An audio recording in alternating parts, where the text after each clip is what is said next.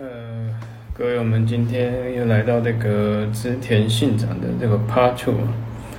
那我们就是稍微看一下这个 Part Two 的内容，大概是就是说，这个之前信长应该某种程度上看算是一个具有创造性的改革家啦，有时候被评为就是疯狂的革命家，就是说他跟日后成为天下人的那个丰臣秀吉或者德川家康其实有很大不同。他就是说，他的思想上应该是某种程度来讲，应该是很新颖的，就是说不是那么容易被当时的人所理解。但是他也可以大量的吸收所谓的浪漫物品跟知识，就是现在的一些美国或者西方东西，它的呃吸收程度很快，所以说他才能成为一个就是说。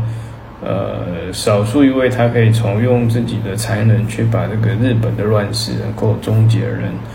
呃，相对之下，像那个松城秀吉跟东来讲，他就是说在这件事情上死掉之后，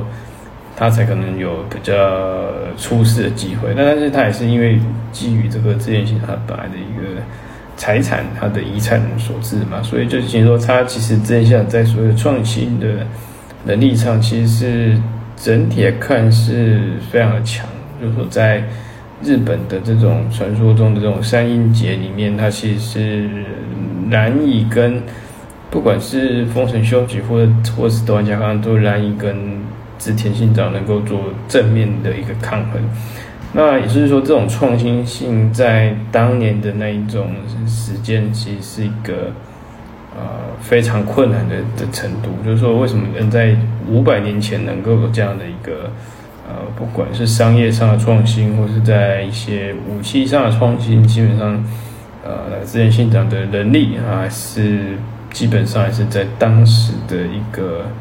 啊日本的一个时代情况下，是一个非常难得跟一个少见的一个人才啦。